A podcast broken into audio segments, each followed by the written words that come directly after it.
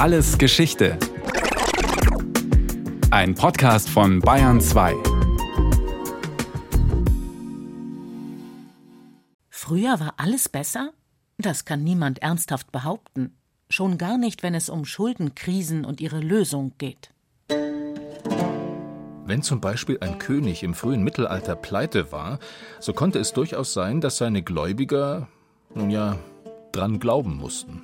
Mit anderen Worten, sie wurden enthauptet. Damit war die Schuldenkrise für den König erledigt. Kein Kreditgeber, kein Problem. So einfach war das. Es dürfte in den Ohren der Geldgeber also schon damals ziemlich bedrohlich geklungen haben, wenn der König ankündigte, es einem heimzahlen zu wollen. Heute fürchten Gläubiger zwar nicht mehr um ihr Leben, aber manchmal immer noch um ihr Geld. Denn Staatsbankrotte sind keineswegs selten. Historisch betrachtet war sogar fast jedes Land der Welt schon einmal pleite. Allein in den vergangenen 200 Jahren gab es 250 Staatspleiten in mehr als 100 Ländern. Lange Zeit waren solche Probleme für uns Europäer allerdings weit weg. Schuldenkrisen spielten auf anderen Kontinenten, in Afrika oder Südamerika. Das hat sich mit der Schuldenkrise Griechenlands geändert. Heute gibt es auch in Europa wieder Angst vor Staatspleiten. Oft wird dabei auf die steigende Verschuldung vieler Staaten verwiesen, die allein ist aber gar nicht das Problem. Es kommt darauf an, bei wem der Staat verschuldet ist und wie es generell um seine Wirtschaft steht. Eine typische Situation, wie ein Staat in Finanznot gerät, beschreibt Ökonom Hermann Adam Professor am Otto-Suhr-Institut für Politikwissenschaft der Freien Universität Berlin. Dazu kommt es, wenn die wirtschaftliche Entwicklung des Landes sehr schwach ist, wenn sich das Land in einer Wirtschaftskrise befindet, keine Steuereinnahmen erzielt werden oder die Steuereinnahmen drastisch einbrechen. Und es kommt auch dazu, wenn der Staat vielleicht private Wirtschaftsunternehmen stützen muss, um den Wirtschaftseinbruch noch abzuwenden. Wenn er beispielsweise Banken stützen muss, dann nimmt er Kredite auf und wenn dann die Wirtschaft trotzdem nicht anspringt, dann wird es problematisch. Für den Staat und damit auch für seine Bürger. Denn die bekommen eine Schuldenkrise direkt zu spüren. Das heißt, äh, wenn die Steuereinnahmen halt nicht so fließen, um die Schulden zu tilgen, versucht man bei den Staatsausgaben zu kürzen und da fallen dann als erste disponible Masse immer die Sozialausgaben an. Und wenn man dann Sozialausgaben kürzt, Renten kürzt, Unterstützungen kürzt, Subventionen bei den Unternehmen, dann spürt das die Bevölkerung natürlich ganz hart und dann sind Unruhen eigentlich äh, vorprogrammiert. Beispiel Griechenland. Allein zwischen 2010 und 2017 wurden die Renten zehnmal gekürzt. Das Durchschnittseinkommen eines Rentners ist um ein Viertel gesunken. Eine Schuldenkrise führt oft zu einer Krise des gesamten Staates. In vielen Ländern kommt es zu Demonstrationen, zur Abwahl der Regierung, manchmal sogar zu Aufständen oder Putschversuchen. Eine hochexplosive Mischung. Das heißt, eine Regierung eines solchen Landes kommt in sehr schwierige Situationen. Auf der einen Seite muss sie mit Unruhen in der eigenen Bevölkerung rechnen. Auf der anderen Seite muss sie mit Unruhen bei ihren Gläubigern rechnen. Sie wird also geradezu zerrieben. Das ist eine ganz schwierige Situation für solche Länder. Die Gläubiger bangen um ihr Geld, versuchen es aus dem Land abzuziehen. Das verschlimmert die Krise meistens. Denn ein Staat, der von der Pleite bedroht ist, bekommt kurzfristig nur schwer Geld am Kapitalmarkt, selbst wenn es nur um kleine Beträge geht. In Griechenland haben deshalb die europäischen Staaten einen sogenannten Rettungsschirm aufgespannt, mit dem kurzfristig Hilfskredite bereitgestellt wurden. Im Gegenzug musste das Land viele Zugeständnisse machen, zum Beispiel staatliches Eigentum wie den Hafen von Piräus verkaufen. Typisch für Schuldenkrisen ist auch, dass eine Regierung versucht, die finanziellen Probleme zu lösen, indem sie mehr Geld druckt. Damit kann sie zwar Löhne und Renten erstmal zahlen, aber je mehr Geld im Umlauf ist, desto höher steigt die Inflation. Der Wert der Währung sinkt und die Menschen können sich immer weniger dafür kaufen. Das verschlimmert die soziale Lage im Land. Eine Schuldenkrise gepaart mit einer Hyperinflation erlebte beispielsweise Deutschland 1923. Auf ihrem Höhepunkt kostete ein Liter Milch 360 Milliarden Reichsmark. Kein Wunder, dass die Menschen ihre Geldscheine irgendwann zum Feuermachen benutzt haben. Kaufen konnten sie damit ohnehin nicht mehr viel. Gelingt es einer Regierung nicht, einen Ausweg zu finden und kann oder will sie ihrer Bevölkerung keine weiteren Einschnitte zumuten, stellt sie schließlich die Zahlungen ein. Das Land ist offiziell bankrott. Pleite. Finito. Gleichzeitig ist das in der Regel der Startschuss für Verhandlungen mit den Gläubigern.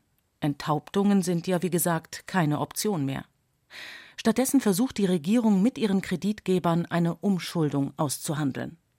Eine Umschuldung ist letztendlich ein Vehikel, um eine solche Schuldenkrise zu lösen. Dabei werden alte Schuldenpapiere gegen neue Schuldenpapiere umgetauscht zu einem niedrigeren Wert. Es kommt also zu einem Schuldenschnitt. Christoph Trebesch, Professor für Volkswirtschaftslehre am Kieler Institut für Weltwirtschaft. Trebesch hat Daten zu Staatspleiten der letzten 200 Jahre ausgewertet und dabei festgestellt, dass sich die Höhe des Schuldenschnitts kaum verändert hat trotz einiger Auf- und Abbewegungen. Im Kern ist es so, dass Gläubiger etwa 50 Prozent ihrer Investitionen verlieren. Also es kommt zu einem Schuldenschnitt von etwas weniger als 50 Prozent. Das war so im späten 19. Jahrhundert, das war so in den Zwischenkriegsjahren und das ist eben auch in den 80er Jahren oder auch heute noch so. Die Gläubiger stimmen einem solchen Schuldenschnitt zu, weil sie hoffen, dass der Staat wirtschaftlich bald wieder auf die Beine kommt. Gelingt das nicht, sehen sie von ihrem Geld vielleicht gar nichts wieder. Mit wem die Regierung einen Schuldenschnitt aushandelt, hängt davon ab, bei wem sie verschuldet ist. Zu den größten Gläubigern gehören in der Regel andere Staaten und die großen internationalen Banken. Während einer Krise kommen außerdem multilaterale Kreditgeber wie der IWF und die Weltbank hinzu. Zunehmend wichtiger wird aber noch eine weitere Gläubigergruppe, die manchmal zusammengefasst als Private Sector, privater Sektor bezeichnet wird, aber eigentlich sehr heterogen ist. Versicherungs- oder Hedgefonds, die im Auftrag von Anlegern Geld investieren, gehören dazu.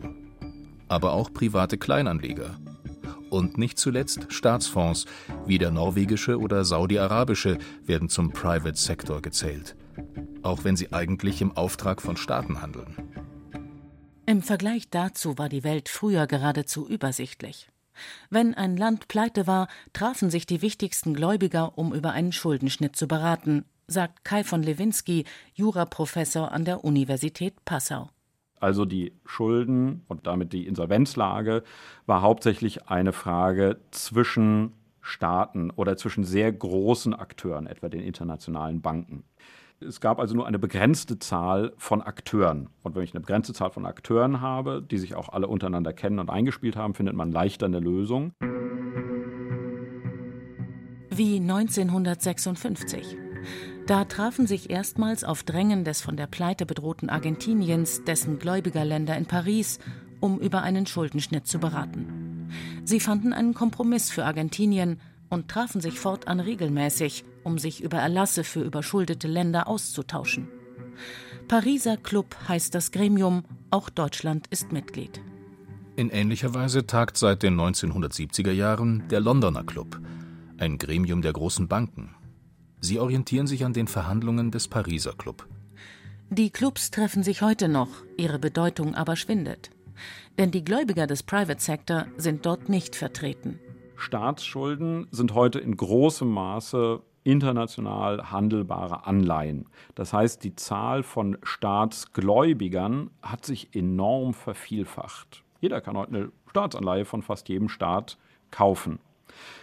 Das heißt, die Gruppe der Gläubiger ist gar nicht mehr so zu koordinieren, wie das früher etwa in diesen Clubs war. Die Gläubigerschaft ist sehr unübersichtlich geworden. Auch haben die Gläubiger, weil sie eben heute viele Privatpersonen, Privatanleger, anonyme Kapitalvehikel sind, die interessiert das politische Schicksal in einem Schuldnerstaat viel, viel weniger, als dass eben ein politisch verantwortlicher Akteur, der eben dann auf die Stabilität in bestimmten Weltgegenden auch achtet, das tun würde. Deshalb ist es schwieriger geworden, sich einvernehmlich auf einen Schuldenschnitt zu einigen. Einzelne Gläubiger, oft sind das große Hedgefonds, verweigern sich einer Lösung und fordern stattdessen die volle Kreditsumme ein, nicht selten vor Gericht. Wir sehen in unseren Daten, dass die Zahl der Klagen durch Hedgefonds erheblich gestiegen ist und dass heutzutage mehr als 50 Prozent aller Schuldenkrisen von Klagen begleitet werden. Also diese juristischen Konflikte zwischen Gläubigern und Staaten, das ist ein neues Phänomen und sicherlich ein Phänomen, was auch die Krisenlösung sehr viel schwieriger macht. Hedgefonds, die auf volle Rückzahlung pochen, werden Geierfonds genannt, weil sie wie Aasgeier über dem von der Pleite bedrohten Land kreisen und aus der Finanznot des Staates Gewinne schlagen wollen. Das funktioniert zum Beispiel so. Es wird bekannt, dass ein Staat bald pleite sein könnte. Viele Anleger versuchen ihre Staatsanleihen zu verkaufen, aus Angst, dass sie bald nichts mehr wert sind. In einer solchen Situation kosten die Wertpapiere dann nur noch einen Bruchteil. Eine Staatsanleihe mit einem Nominalwert von einem Euro könnte dann für, sagen wir, 20 Cent gehandelt werden. Die Geierfonds kaufen sich dann für 20 Cent diese Anleihen und ziehen dann vor Gericht und versuchen auf volle Rückzahlung, also 100 Prozent des Nominalwerts, zu klagen. Das gelingt nicht immer. Gerichte haben mal so, mal so entschieden. Dennoch scheint es sich für die Geierfonds oft genug auszuzahlen.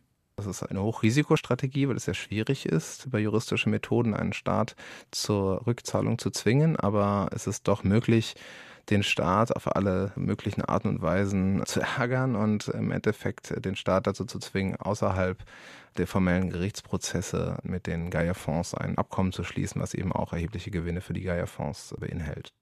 Auch im Falle Griechenlands haben Hedgefonds günstig Anleihen aufgekauft und die komplette Rückzahlung verlangt mit Erfolg.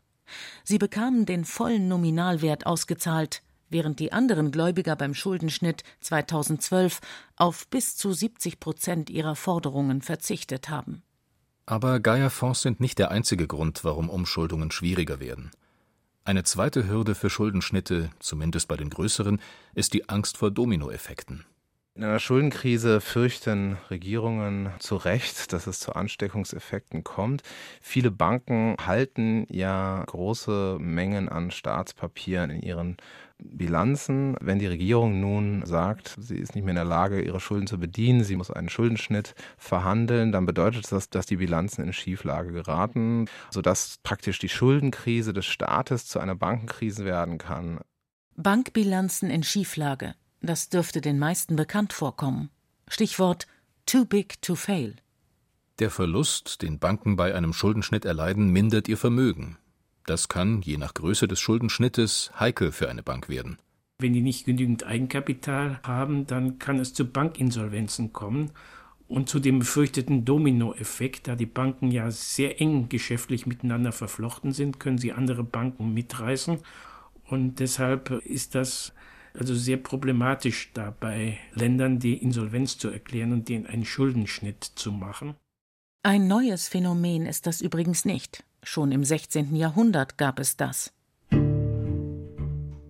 Nicht zuletzt, um die eigenen Banken zu schützen und Ansteckungseffekte zu vermeiden, sind Schuldenschnitte für die internationale Staatengemeinschaft deshalb nur das allerletzte Mittel.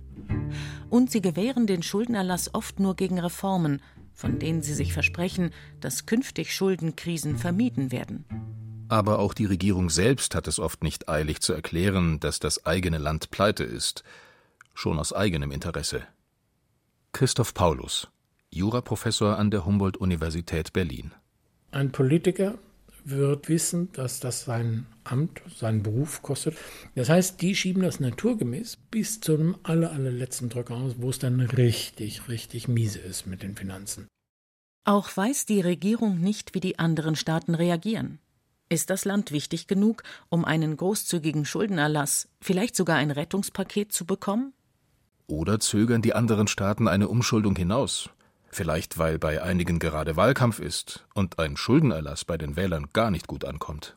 Das Problem einer jetzigen, heute eintretenden Staatsinsolvenz ist eben, dass ich mit lauter Unbekannten zu tun habe. Ich weiß nicht, was passiert. Es ist typischerweise eine chaotische Situation im Falle von Griechenland haben wir es wunderbar eben sehen können. Da sind ja immer die großen Pläne und Rettungsmaßnahmen gemacht worden, die die nächsten Monate halten sollten. Und am nächsten Montag war man wieder beisammen, um dann eben das nächste Problem. Also ist eine chaotische Situation. Der Insolvenzrechtler Paulus würde das gern ändern. Er wirbt seit vielen Jahren dafür, auf internationaler Ebene ein geordnetes Verfahren zu etablieren. Ein ordentlicher Rahmen für einen chaotischen Prozess gewissermaßen. Der ganz große Vorteil eines geordneten Verfahrens besteht eben darin, dass mir jemand sagt, was muss ich tun als Schritt 1, was ist Schritt 2, was ist Schritt 3. Das ist enorm hilfreich, dass ich eine Struktur in dieses Chaos reinbekomme. Schritt 1 wäre, dass eine Regierung, sobald die Pleite absehbar ist, offiziell einen Antrag auf Insolvenz einreicht.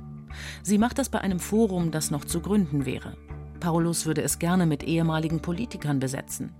Denn die verstünden am besten, wie das politische Geschäft läuft und wo eine Regierung im Staatshaushalt Gelder verstecken könnte. Unter der Moderation des Forums würde der Schuldnerstaat mit Vertretern der Gläubigergruppen über eine Umschuldung verhandeln. Beide Seiten haben ein großes Interesse daran, dass es zu einer Lösung kommt. Die Gläubiger wollen ihr Geld oder wenigstens einen Teil davon zurück. Und der Pleitestaat kann die Forderungen der Gläubiger nicht einfach ignorieren, denn sonst würde er auf Jahre hinaus kein Geld mehr am internationalen Kapitalmarkt leihen können. Das war zum Beispiel bei Russland der Fall. 1917 nach der Oktoberrevolution weigerte sich Lenin, die Schulden des Zaren zu übernehmen. 80 Jahre später, nach dem Zusammenbruch der Sowjetunion, zahlte die russische Regierung den Investoren oder vielmehr dessen Urenkeln das Geld aber tatsächlich noch zurück. Es gehe um die russische Ehre, sagte der damalige Ministerpräsident Viktor Tschernomyrdin. Tatsächlich dürfte der Grund gewesen sein, dass sich das Land 1997 erstmals wieder Geld von internationalen Anlegern leihen wollte. Das zeigt, wie wichtig der Zugang zum Kapitalmarkt ist und erklärt auch, warum die Staaten, die nahezu pleite sind und dessen Bevölkerung schon auf die Barrikaden geht, die Schulden internationaler Geldgeber meistens noch pünktlich zurückzahlen. Paulus rechnet deshalb damit, dass man im Forum zu einem Kompromiss kommt. Allein mit einem Schuldenschnitt für den Pleitestaat sei es aber noch nicht getan sondern er muss seinerseits eben auch die Strukturmaßnahmen offenbaren, die er verändern will, damit die Gläubiger aufgrund dessen eben beurteilen können, wie realistisch ist das, wenn wir jetzt auf Forderungen verzichten, besteht dann eine Chance, dass auf die lange Sicht dieser Staat dann wenigstens am Kapitalmarkt bleibt. Und schließlich wird abgestimmt. Am Ende des Tages muss über diesen Plan eben mit einer bestimmten erforderlichen qualifizierten Mehrheit abgestimmt werden. Das würde auch Geierfonds an einen Schuldenschnitt binden. Sie könnten dann nicht mehr auf volle Rückzahlung pochen. Zu den rechtlichen wie politischen Details dürfte es einige Debatten geben. Das Wichtigste ist für Paulus aber ohnehin, dass es ein solches berechenbares Verfahren gibt. Nehmen Sie den Streit zwischen Bürgern, nehmen Sie den Streit zwischen Finanzbehörden und Bürger. Gäbe es keine Ordnung, würden wir uns wechselseitig die Schnauze einhauen dann würde halt der Stärkere siegen. Auf jeden Fall gäbe es jede Menge Chaos. Bleibt die Frage, wie realistisch ein Insolvenzverfahren auf internationaler oder zumindest auf EU-Ebene ist. Der Staatsrechtler von Lewinsky ist skeptisch. Dass souveräne Staaten sich einem solchen Verfahren unterordnen, hält er für wenig wahrscheinlich. Er geht vielmehr davon aus, dass es künftig im Vorfeld mehr Absprachen gibt, um zu vermeiden, dass es überhaupt so weit kommt den Ansatz, den ich in der europäischen Politik sehe, oder wo es politisch wohl hingehen mag, ist, dass man präventive Maßnahmen, also eine vorgezogene Haushaltsaufsicht, für die gibt es das schöne Wort europäisches Semester, sowas wird eingeführt, um eine Insolvenzlage zu verhindern.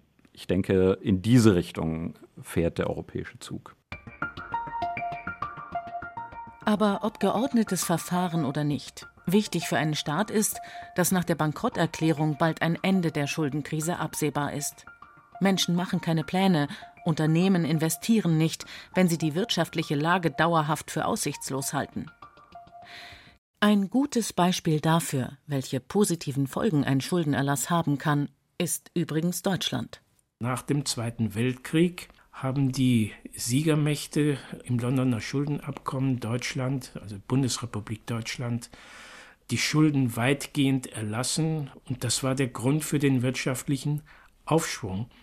Dabei hat natürlich eine Rolle gespielt, dass die Welt sich schon damals in zwei Blöcke geteilt hat und die westlichen Siegermächte ein Interesse daran hatten, dass es Deutschland wirtschaftlich bald wieder gut ging, um sozusagen einen Block zu haben gegen den kommunistischen Block. Es war also nicht nur von den Siegermächten ein Einsehen oder ein großes Verzeihen gegenüber Deutschland, sondern da spielten auch eigene weltpolitische Interessen mit eine Rolle. Aber man sieht, durch den Schuldenerlass ist es Deutschland dann wirtschaftlich sehr gut gegangen bis zum heutigen Tage und wir haben auch eine stabile demokratische Entwicklung. Das war alles Geschichte, History von Radio Wissen aus der Staffel Staat und Geld. Diesmal mit der Folge von Pleiten und Neuanfängen von Maike Broska. Gesprochen haben Katja Amberger und Christian Baumann. In der Technik war Adele Kurziel, Regie Sabine Kienhöfer, Redaktion Nicole Ruchlack. Und von uns gibt es natürlich noch viel mehr. Wenn Sie nichts mehr verpassen wollen, abonnieren Sie den Podcast. Alles Geschichte, History von Radio Wissen unter bayern2.de slash allesgeschichte und überall, wo es Podcasts gibt.